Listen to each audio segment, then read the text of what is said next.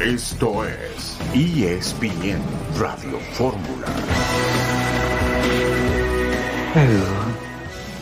Un saludo en este miércoles 14 de junio de 2023. Estamos aquí en esta emisión multimedia de ESPN Radio Fórmula. Rafael Puente, buenas tardes. Hola, ¿qué tal, Beto? ¿Cómo estás? Buenas tardes, Pietra. Un gusto compartir este espacio y un saludo para todos los radioescuchas aquí en Radio Fórmula. Estamos, hemos estado pendientes, Beto. Ya sabes que arrancó esta fase de la UEFA National League y parecía que se definía el partido de, de Holanda con Croacia a favor del equipo croato, empataron los holandeses a dos, alargue, a tiempos extras, pero se empieza como todos esos torneos muy, muy interesantes, ¿no? Sobre todo en el tema de, de los conjuntos selecciones europeas. Correcto, Croacia va ganando en este torneo de la UEFA Nations League. Estaremos platicando al respecto. Berhalter podría ser el nuevo técnico del América. El Guadalajara viajó a Querétaro. Mauricio Imay estará con el reporte de la selección mexicana. Vega y Córdoba en duda para jugar mañana contra Estados Unidos. Jorge Pietrasanta, buenas tardes. Hola, hola, mi querido Beto, ¿cómo estás? También a Rafa, un abrazo y a todos los que los que nos escuchan. Pues sí, vamos a platicar con Mauricio Imay cuál sería el once, ¿no? Ante estas probables ausencias de Córdoba y de, y de Alexis, a ver quién se perfila. Al parecer, el eje de ataque sería Henry Martín y no el Chaquito Jiménez. Ya lo estaremos platicando. Por supuesto que sí, estaremos platicando sobre la selección mexicana, este partido importante del día de mañana. Por otra parte, el Canelo podría pelear en septiembre en Arabia. Estaremos tocando ese tema. Vamos a entrevistar a Andrés Pérez, padre e hijo, que conquistaron el Everest y que llevan varios años subiendo montañas juntos. Vamos a escuchar a Luis Chávez, que es integrante de la selección mexicana de fútbol. Ya a la hora de, entrenar o de, jugar no me, no me distrae eso. Eh, yo creo que este torneo que pasó no fue tan bueno como el que salimos campeones, hablando de mi club, eh, pero yo creo que hicimos bien las cosas, por ahí tuvimos mala suerte, pero el, el, el que haya interés de algún equipo o de poder cambiarme, la verdad no me, no me mueve mucho. Hemos tenido mala suerte, bueno, con el partido de Estados Unidos también. Eh, dejamos de hacer cosas, pero también, si bien es cierto, hemos tenido pocos días de trabajo han sido, no sé, dos, tres días, entonces a veces es difícil tratar de, de, agarrarle la mano a lo que quiere el técnico. Un poco injusto, son pocos partidos para, para juzgar un proceso, hemos tenido pocos días de entrenamiento, entonces nosotros lo que queremos es ganar también para respaldarlo al técnico. Un jugador eh, con excelentes condiciones, con talento, con buen pie, con buena pegada. Luis Chávez, hoy por hoy, Rafa, titular indiscutible en la selección mexicana de fútbol. No, sin duda. Para mí el jugador mexicano que atraviesa por mejor momento es cierto, Pachuca no avanzó más de lo que ellos aspiraban, que pensaban. Sí, se calificó, lógicamente, hizo una temporada por debajo de la anterior, que habían sido campeones, pero en el comportamiento de Luis Chávez, yo creo que ha tenido un estándar de juego, pues la verdad, estupendo, ¿no? Y que lo catapultó en la Copa del Mundo de Qatar, siendo el mejor elemento de la selección mexicana, despertando interés, sobre todo en un equipo de Alemania, no se concretó, pero ahora está muy abocado Jesús Martínez en tratar de ubicarlo, puede ser en el Celta, o si no en, en el Ajax, el Feyenoord y por ahí el PSV, tres equipos de la Liga de Holanda, que sería fantástico para el volante mexicano. Por supuesto, y queda en la memoria, quedará siempre en la memoria ese golazo que marcó en el Mundial, aunque lamentablemente fue insuficiente para que el equipo mexicano avanzara siquiera al cuarto partido de la Copa del Mundo. Vamos a la primera pausa de este miércoles y volveremos enseguida. Puente, Pietrasanta y Murrieta.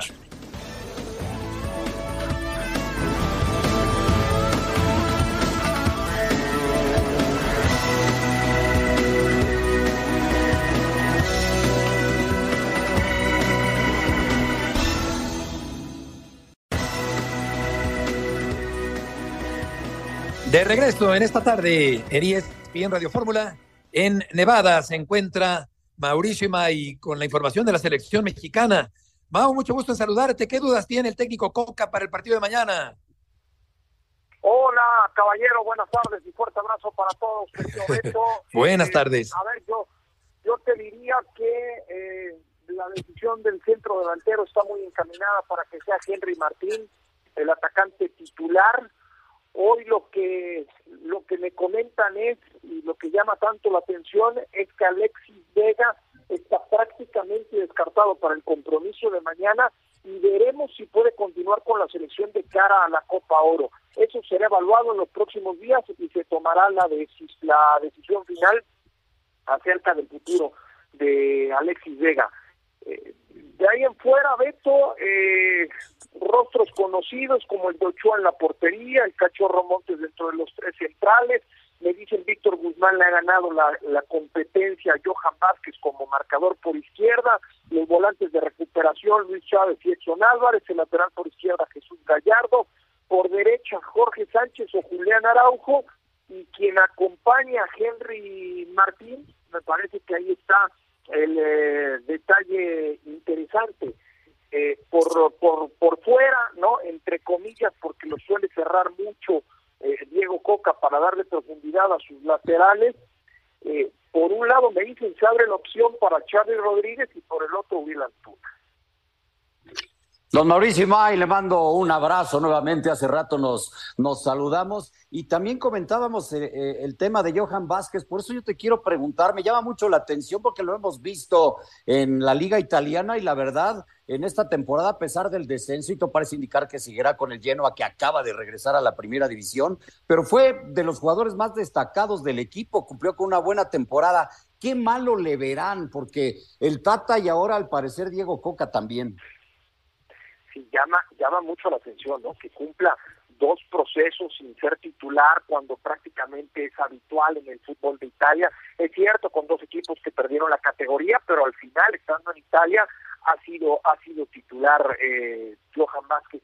Yo no sé si pase por un tema de, personalidad, eh, Pietra, además de saludarte y mandarte un fuerte abrazo, un tema de personalidad más allá de calidad y de condiciones futbolísticas, porque me parece que en ese sentido cumple de manera perfecta en el, en el fútbol de, Italia, pero sí llama la atención. Yo, desde ayer que pregunté cómo, cómo se estaba perfilando los titulares que me decían eh, que Víctor Guzmán, desde, desde el partido en, Mazatlán, a mí me decían que les preocupaba mucho la recuperación de Víctor Guzmán. Ustedes recordarán que en aquel partido contra Guatemala, Víctor Guzmán ahí sufre un, una lesión, un tema en la rodilla y, le preocupaba mucho a los directivos del cuerpo técnico que estuviera al 100 el futbolista de Rayados de, Monterrey. Y al final cumple, cumple eh, llegando al 100 a esta Nations League y parece que le va a ganar la competencia a, Johan Vázquez. Mau, ¿el clima ha afectado la preparación del partido? Beto, es, es un horno es un horno, 35 grados centígrados, eh, eh, hace, hace mucho calor aquí en, Las Vegas. Cuando veo aquí desde, desde la ventana de la habitación, eh, veo afuera del comedor a Guillermo Choa con, con Duilio Davino cómo ha pasado el tiempo, ¿no?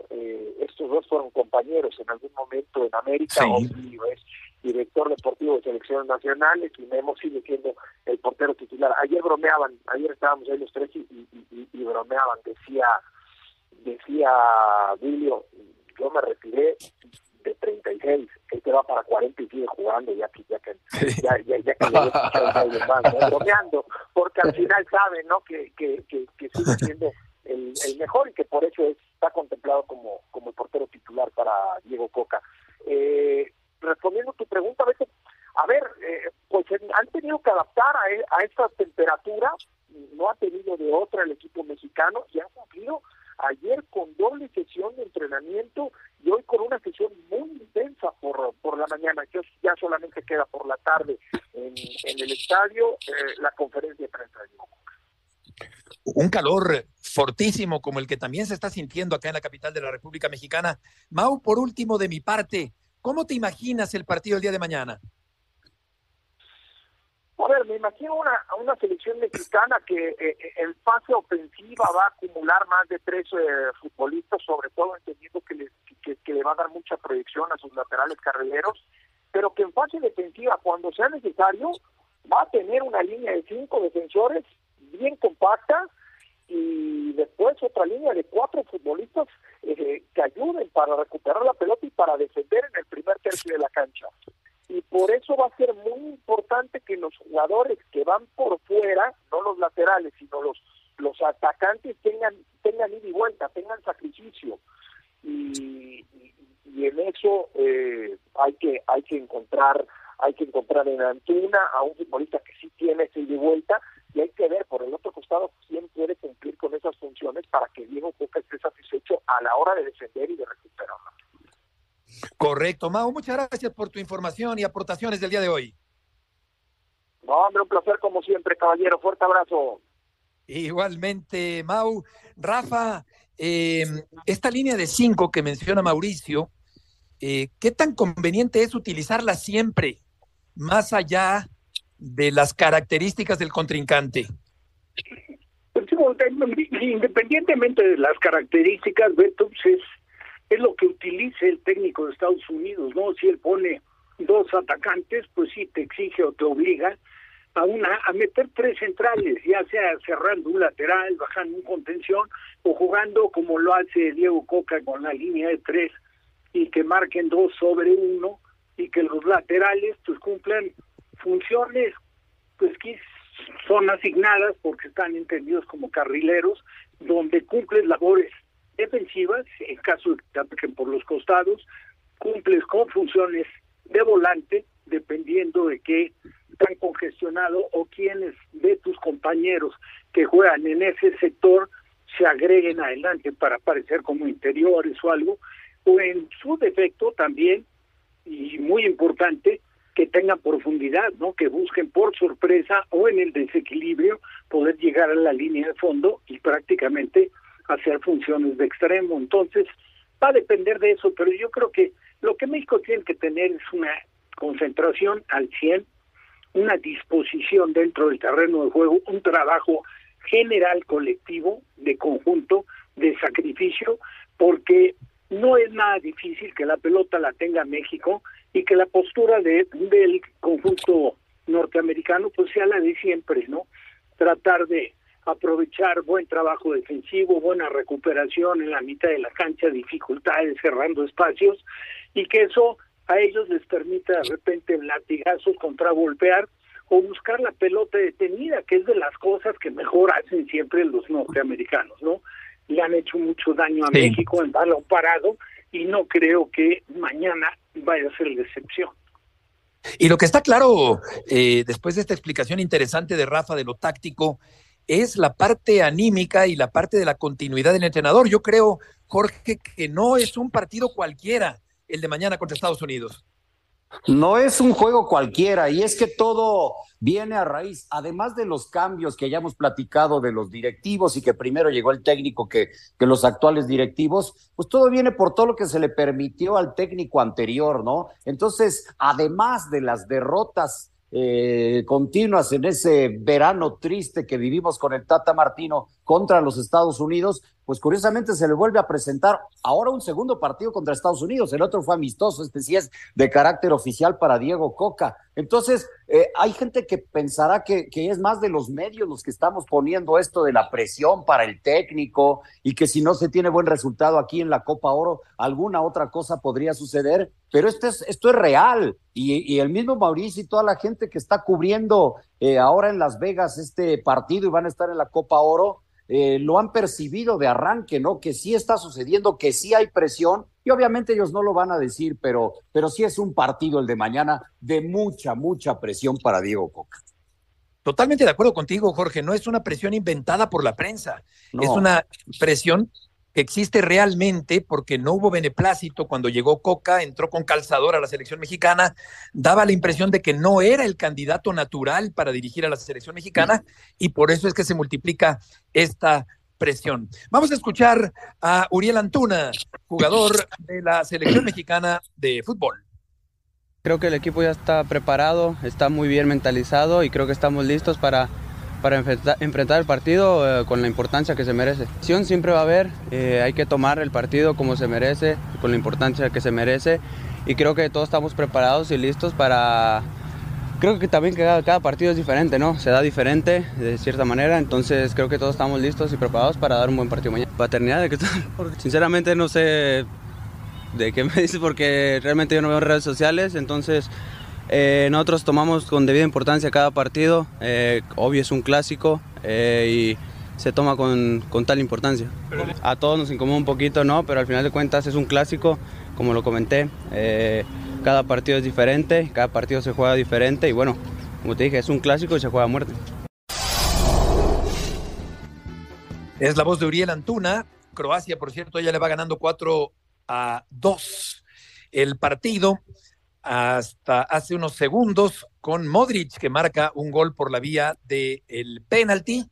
Y con respecto a Antuna, pues creo que sí hace bien en no leer las redes sociales por salud mental del futbolista. Creo que eso sí es un ejercicio positivo por toda la contaminación y el barullo y la estridencia que hay en las redes sociales. Vamos a ir. Pero todos, pero todos, Beto. pero todos. Volveremos enseguida. en Radio Fórmula.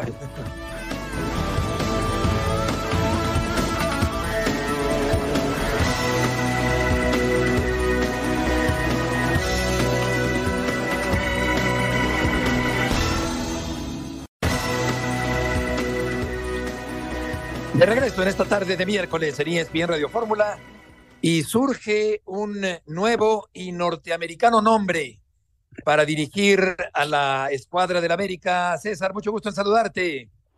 ¿Qué pasa, Beto? ¿Cómo estás? Qué gusto saludarte. Sí, un nuevo nombre más en el escritorio de los directivos del América. Creo que ya hay más nombres que en el directorio telefónico, pero bueno, Greg Berhalter es una nueva opción para las Águilas. Es un tipo que conoce bien el fútbol mexicano, que si bien no ha dirigido aquí, es siempre tuvo un contacto directo por haber estado en la MLS, por haber dirigido a la selección de los Estados Unidos. Lo que yo sé, lo que me han dicho, es que se han tenido pláticas con él, ya conocieron su modelo de trabajo, lo que puede ofrecerle a la institución, las condiciones contractuales, que por supuesto son importantes, ya les dijo que sí está dispuesto a venir al fútbol mexicano, pero todavía no es que esté ya prácticamente cerrado. La verdad es que Greg Berhalter es nada más una opción más en este momento en el escritorio de Santiago Baños. Obviamente ya el tiempo corre, la presión comienza a sentirse todavía más y eso podría ayudar a que Berhalter llegara o terminara de sellar su pase al conjunto americanista. De momento solo son charlas, de momento solo son acercamientos formales,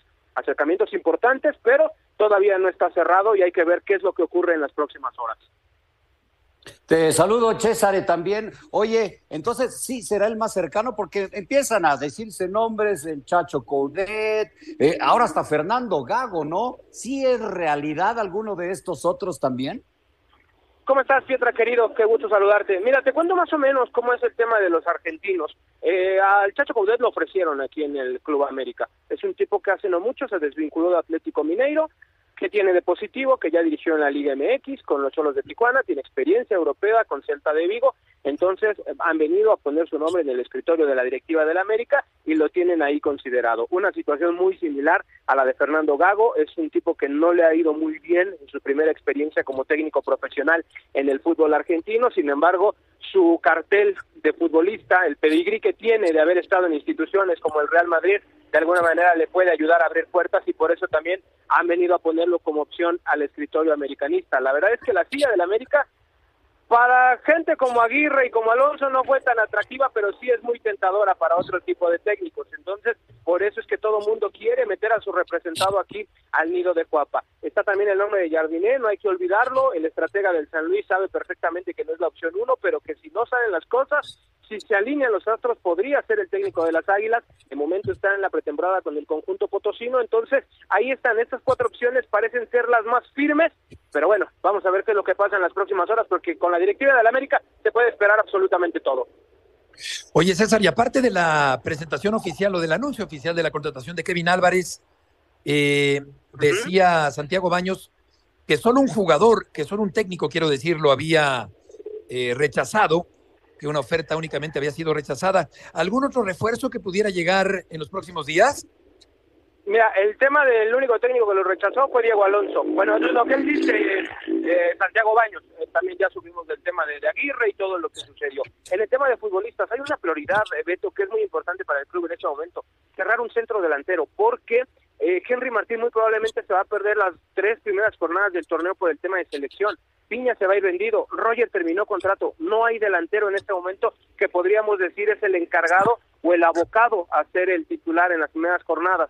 Me han dicho de nombres como Raúl Jiménez, mucho muy complicado por el precio. Hay otro como el de Luca Martínez Dupuy, un tipo que le gusta la directiva americanista porque es joven, que no va a ocupar plaza de extranjero y que eso podría ayudar a elevar la competencia cuando llegue Henry. Hay otros eh, que están tratando de reforzar, me han dicho también de que hay un interés por Benjamín Galdames, el hombre que está con la selección mexicana sub-23, y ya como una prioridad secundaria en este momento el tema del lateral izquierdo. América ya se acercó con Santos Laguna para platicar si hay la posibilidad de hacer una operación por Omar Campos. Hasta el momento no han avanzado más allá de las primeras charlas, pero son los nombres que en este momento están sonando. Vamos a ver cuáles se confirman y cuáles no, porque seguramente el técnico que llegue tendrá opinión, voz y voto a la hora de escoger futbolistas.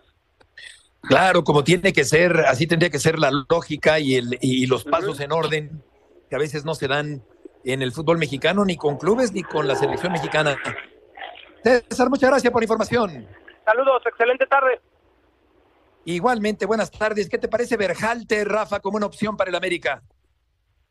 Pues sinceramente no, no, no le veo eh, de acuerdo al estilo que le conozco, lo que le he visto dirigir, que se apegue a las exigencias del América, ¿no? O al propósito, a la idea que tiene siempre la directiva del América, que ya sabes que es aplicar las tres Gs, que es buscar, ganar y golear, naturalmente nos consigue, pero con, con el listón como lo dejó el Tano, a lo mejor con el mal sabor de boca de lo que fue el desenlace después de esa derrota y quedar fuera de la posibilidad de la final eh, frente a Chivas, pero pero no me parece que sea el, el técnico idóneo.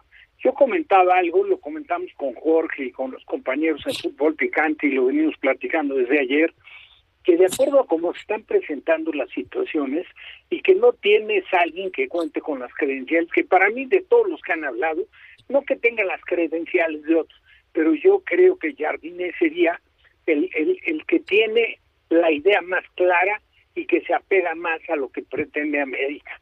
Pero ante una situación difícil como esta que los tomó desprevenidos, que no tenían plan B, que no lo tienen programado, deberían yo creo que recurrir a lo mismo que hicieron con el Tan Ortiz. Esta situación se les presentó cuando le dieron el interinato al Tano y el Tano le respondió. Y ¿sabes qué? ¿Por qué no va a responder Cervantes? Ok, no tiene nombre como técnico, pero dirige la sub-20, llegó a la final, estuvo dos años en Europa preparándose, fue jugador de América, conoce la institución, es una gente correcta, es alguien que desde que era jugador por físico, por, talla, tiene personalidad, pues igual que le diste la oportunidad, en lugar de estar dando patadas de oro y a lo mejor equivocarte y que te va a costar una muy buena lana, pues mejor brinda la oportunidad. ¿Sabes qué? Date cuenta de cómo maneja el grupo, qué tanta jerarquía tiene como para, para dirigir en América que, que, que empiece con los partidos amistosos y de acuerdo al comportamiento del equipo y a la postura de los jugadores, pues tomas una decisión, ¿no? Pues sí, yo creo que, yo creo que sí, yo coincido contigo, Rafa, en el caso de, de Diego Cervantes, porque, pues, eh, ¿qué, qué, qué hace la diferencia nada más, o no, Beto? Que sea mexicano, a diferencia de lo del Tan Ortiz, porque a mí me llama la atención eso. Hace rato eh, comentaba Paco Gabriel un asunto que puede ser interesante, que sea esta cuestión pues del promotor, ¿no? Del promotor como se dio con Tano, a diferencia de lo que podría suceder con Diego Cervantes. Sí, desde luego, desde luego Cervantes, que es hermano de Horacio, aquel que fuera, ¿te acuerdas? Defensa central del Atlante, son hijos del, del Chiquilín Cervantes, ¿no? De Ernesto. Exactamente, exactamente, los tres grandototes, sí. Grandototes. Sí.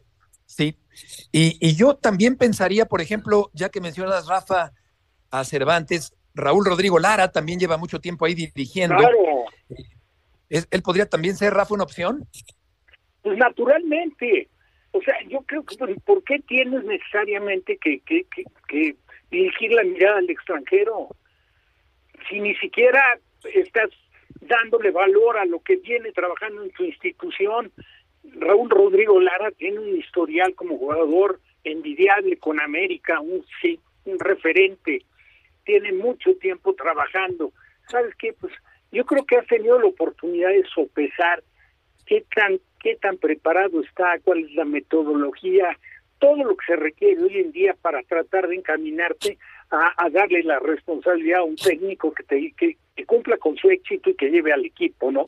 A, lo que pretende la, la directiva. Pero no descartes a alguien nada más porque sea mexicano.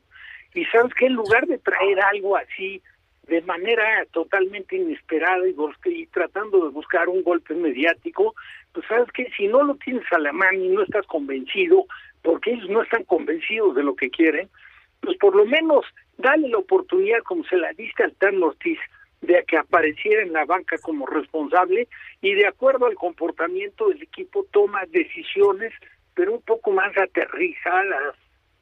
Sí. Vamos eh, a cambiar de tema y ahora contigo, Marcelino, con el reporte de Pumas y de la máquina cementera. Saludos Heriberto, amigos de ESPN Radio Fórmula. Pumas venció a Cruz Azul 1 por 0 en un amistoso disputado este miércoles por la mañana en cantera con anotación de Gustavo del Prete. Cruz Azul se llevó un susto debido a que Pablo Escobar recibió un golpe en la rodilla en una acción de juego y tuvo que salir de cambio. Sin embargo, solamente fue sometido a hielo durante el resto del partido y el futbolista salió manejando su propio automóvil. Por lo tanto, parece parece que no es de gravedad. Será evaluado en las próximas horas y en los próximos días para saber cuándo es posible que regrese a los entrenamientos, pero todo indica que no será de gravedad. El conjunto cementero sigue sin poder utilizar a Mateus Doria y a Eduardo Aguirre, ya que no han firmado su contrato debido a ciertos detalles administrativos y jurídicos que están por resolverse. Ricardo El Tuca Ferretti utilizó este día a sus tres porteros, Andrés Gudiño, José Jesús Corona y Sebastián Jurado. Corona está muy cerca de la renovación y Jurado muy cerca de ir a préstamo a los Bravos de Ciudad Juárez. Esta es la información, Heriberto, del amistoso este día entre Pumas y Cruz Azul. Gracias, Marcelino. Y hablando de contrataciones, ya estaremos comentando la renovación del contrato del Pollo Briseño. Eh, Antonio Briseño, que se ganó la renovación, yo creo que a pulso por ese cierre excelente de temporada, personifica la garra y la entrega del Guadalajara, el Pollo Briseño. Vamos a ir a una pausa comercial y volveremos enseguida con ustedes en este miércoles, que hay todavía varios temas por delante en la emisión multimedia de ESPN Radio Fórmula.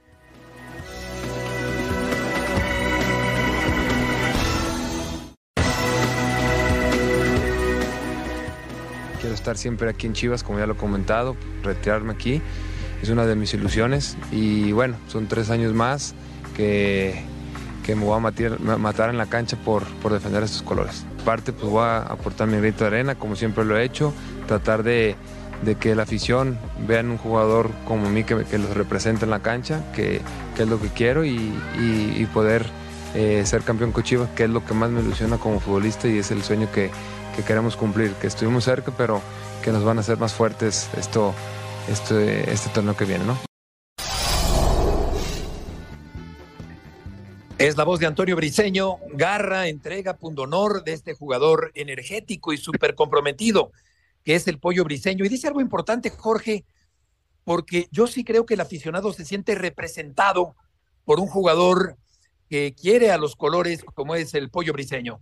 Sí, de este tipo de jugadores que, que siempre son bien vistos en los equipos, me parece, ¿no? Por, por la afición incluso. Eh, hubo dos jugadores en la liguilla, la verdad. Eh, Córdoba terminó ganándole la partida al Pollo Briseño, pero ese es el otro jugador que vimos en una liguilla tremenda, tremenda. Lástima de la, la, la, la jugada en la final y la mano, ¿no? Pero la realidad es que Pollo Briseño se ganó a pulso el participar en la liguilla y el renovar contrato. Reitero, de este tipo de jugadores siempre los quiere uno tener en sus equipos. Totalmente de acuerdo. Y en el caso, Rafa, de, de Briseño, que no había sido titular a lo largo del torneo.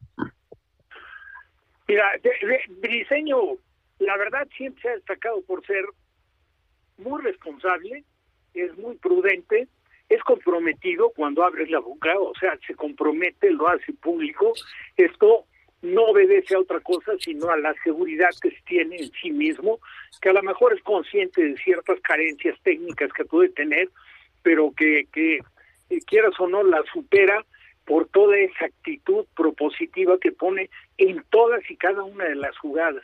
A veces se le ve atropellado, siempre con una entrega, verdaderamente sí suda la camiseta de manera ejemplar. Entonces, lo de lo del pollo briseño me parece para Chivas estupendo, para él merecidísimo, una renovación de contrato, siempre se ha distinguido por ser un hombre eh, serio, correcto, respetuoso, estuvo en la banca, nunca hizo alaraca de nada, estuvo paciente esperando su oportunidad, consciente de que le iba a llegar y que cuando le llegara, él si algo iba a poner, es lo que lo ha caracterizado siempre en su carrera, de sus inicios en Atlas, participando, siendo campeón mundial sub-17, todo el espacio que tuvo en un equipo pequeño en Portugal que llegó a ser considerado jugador de la liga.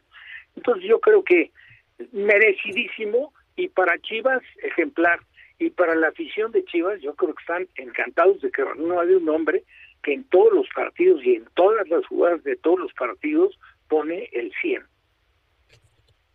Sí, yo creo que el, seguidor del Guadalajara sí se siente representado por esta entrega total que tiene Antonio Briseño.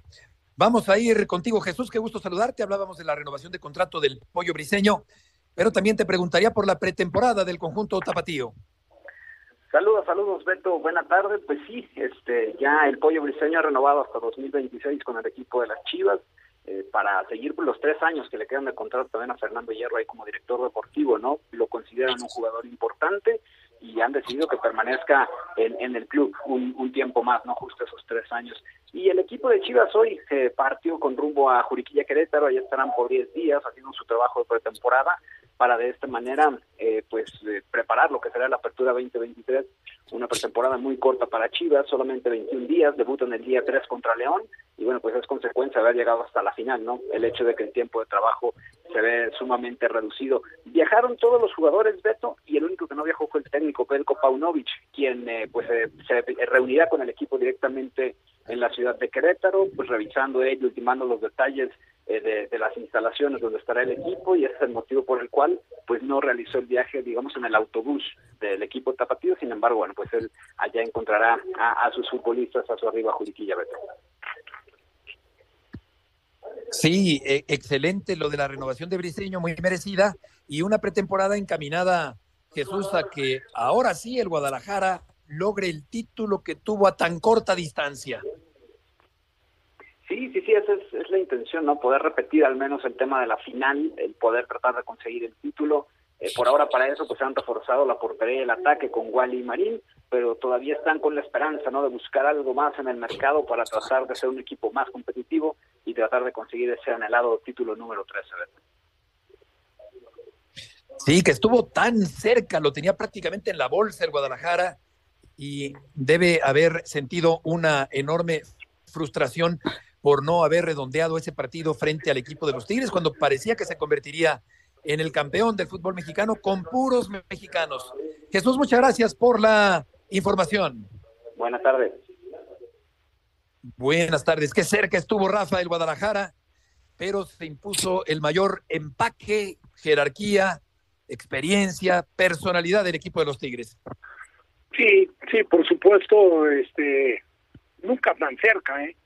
Y yo sí, sí achaco mucho a que desaprovechó, porque tomar la ventaja que tomó jugando de local de dos goles, pues la verdad es eh, difícil que te lo arrebaten. Y no reaccionó en el momento que tenía que haber reaccionado, porque este equipo, dirigido muy bien por Siboldi, en la medida que fue transcurriendo el partido, se fue asentando cada vez más y empezó a adoptar una postura de riesgo, lógicamente en búsqueda de los goles que acortaran la distancia y que le abrieran la posibilidad de poder coronar y lo consiguió a base a base de buen fútbol, de entrega, de riesgos, porque atrás dejó dio ciertas libertades que nunca, nunca Chivas tuvo eh, para capitalizarlas. Había tomado una ventaja de dos goles sin estar desplegando un gran fútbol, un tanto afortunado Chivas, pero luego ya le faltó a Chivas, la verdad, el, el, empaque de equipo, de equipo de primera, que de acuerdo a las circunstancias que se presentan, pues igual que, que intentas atacar, tienes que saber muy bien defender, y fue algo de lo que no hizo y le abrió, pues le dio ahora sí que la llave para que para que coronara Tigres, ¿no? Sin duda, efectivamente supo aprovechar eso el equipo de Robert Dante Siboldi, que se convirtió en el campeón del fútbol mexicano. Vamos ahora, hablando del contrincante de Tigres, con el reporte de Rayados de Monterrey, de Fernando Ortiz. Oscar Gallardo, adelante con la información. Muchas gracias, Heriberto. ¿Qué tal, amigos de ESPN Radio Fórmula? Este miércoles los Rayados del Monterrey continuaron con su preparación en las playas del Caribe mexicano, la pretemporada albiazul en la Riviera Maya. Este día Héctor Moreno estuvo en conferencia de prensa, el defensor central mexicano de los Rayados reconoció que los 40 puntos que los albiazules obtuvieron en el torneo anterior no sirvieron prácticamente de nada, ya que el objetivo principal era la obtención del título. Con esta mentalidad, ahora en la era Fernando Ortiz, los Rayados se preparan para el Apertura 2023.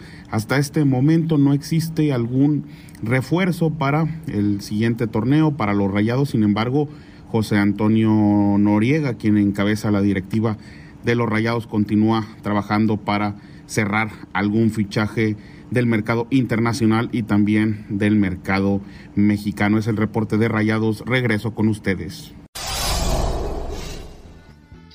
Muchas gracias, Oscar. En el gotero del fútbol mexicano, Rafa Márquez seguirá como entrenador del eh, Atlético de Barcelona, el Barça Athletic, la próxima temporada. Chucky Lozano, el objetivo del Aston Villa, que prepara oferta por el mexicano. Jürgen Damm se fue al equipo de San Luis. En el fútbol internacional, si no renueva Mbappé, el Paris Saint-Germain va en serio con su venta, dice la prensa francesa. Mbappé dice por su parte que no le pidió al París ser vendido o irse al Real Madrid, que por cierto el Madrid ya completó el fichaje de Bellingham. Brasil usará por primera vez una playera color negro contra el racismo. Jordi Alba en pláticas con el Inter de Miami para jugar con Messi y con Pizarro. Marcelo Bielsa debuta esta noche al frente de la selección de Uruguay Messi jugará el primero de los dos amistosos de Argentina por Asia y la Federación de Nicaragua rechaza la exclusión de la Copa Oro y va a haber una apelación al respecto con esta federación que quedó eh, inconforme con esta exclusión. Vamos a saludar a Andrés Pérez, padre e hijo, porque ambos han conquistado el Everest. Dos alpinistas mexicanos. Andrés, qué gusto saludarte. Rafael Puente, Jorge Pietrasanta y Heriberto Murrieta. ¿Cómo te va?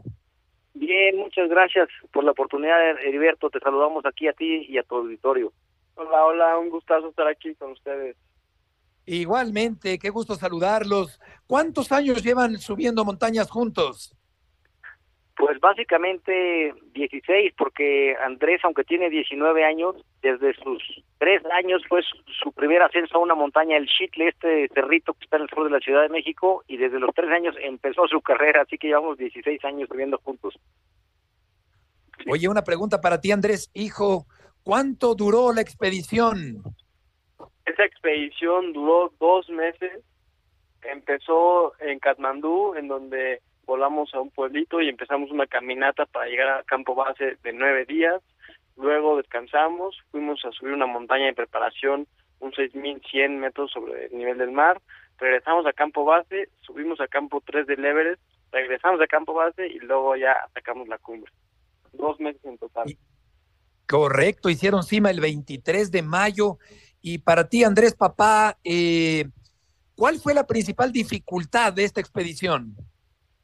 Yo creo que la principal dificultad fue mantenernos sanos porque hubo una especie como de virus que de por sí ya hay lo que le llaman el kumbu ice, eh, kumbu cough, que es como una tos que te da cuando estás respirando tantos días aire tan frío como de menos 20, menos 30 grados. Pero adicional hubo como una especie de, virus y a muchísimos, al 70% de los alpinistas de campo base nos dio y tuvimos que bajar a pueblos más bajos de nivel del mar para recuperarnos y volver otra vez a campo base después de ocho días para atacar la cima. Entonces yo creo que mantenernos sanos fue la principal dificultad. Afortunadamente nos recuperamos y pudimos ascender a la cima. Entiendo, y, la, eh, una pregunta va para Andrés Papá, esta es para Andrés Papá y la otra para, para, para Andrés Hijo, le saluda Jorge Pietrasanta. ¿Les habrá servido mucho lo del Matterhorn? Porque, porque pues tengo entendido que es el monte más peligroso de, de, Europa. Mucha, muchos alpinistas han perdido la vida ahí. Es más complicado cuál y, este anterior le sirvió para lo de Everest. ¿En, eh, en qué medida? Sí, fíjate que nosotros nos entrenamos durante cuatro años en varias montañas, una de ellas el Matterhorn, que nos sirvió mucho para la escalada en piedra. Entonces nos preparamos en escalada en piedra, en nieve y en hielo para afrontar el Everest en mejores condiciones. Y yo creo que es más riesgoso el Matterhorn porque no vas asegurado y un resbalón, un error te cuesta la vida. Pero el Everest es más exigente físicamente porque son cinco días de subida, eh, 23 kilómetros y cada tramo es como de 10 horas de ascenso, entonces es mucho más exigente físicamente, pero yo considero que es más riesgoso el Matterhorn, salvo una parte del Everest, que es del campo base, campo 1, que es el Kumbu Icefall, la cascada de hielo, y ahí puede caer un Cerac, que son estas formaciones de hielo, o puedes caerte en una grieta en cualquier momento. Fuera de ahí es más peligroso el, el Matterhorn. Oye, y para, para Andrés, hijo, nada más rapidito, eh, tú ascendiste el Kilimanjaro y tenías 13 años. ¿Qué, qué, rapidito, ¿qué recuerdo tienes de, de eso? 13 años. Así es, así es. Fue mi primera montaña fuera de México a los 13 años. Me convertí en el latinoamericano más joven en, en lograrlo y me acuerdo que me enamoré de la vía de expedición. Fue mi primera montaña en la que duró más de dos días, duró siete días y ahí fue cuando me enamoré y dije yo aquí, aquí soy. Excelente. Rafa, te escuchamos. Pues primero que nada, mi admiración y respeto para ambos. Los saludo con mucho afecto, Rafa Puente. Yo, yo nada más les preguntaría en qué medida me podrían decir, porque yo, yo creo que, entendiendo el grado de dificultad, de riesgo que corre esto, no sé, el, el, el temor, que hay que superarlo, el miedo que se presenta o el nervio. En el caso de hacerlo conjuntamente, padre e hijo, para cada uno de ustedes que representa. Bueno, en mi caso, digamos, el, el, reto o el miedo consiste eh, después de campo 4, que está hasta 8000 metros, cuando has visto ya por ciertas personas que han perdido la vida, eh, mentalmente poder afrontar esa situación, que ya sabes que históricamente han habido pues, muchos fallecimientos. Este año fue el año de mayores eh, fallecimientos en el Everest en su historia. 17 muertos este año contra 3 del año pasado. Entonces, cuando traes eso en la cabeza, tienes nada más que estar muy concentrado y muy confiado en ti mismo de que tú vas a poder y que vas a poder eh, subir y bajar la montaña con vida, ¿no?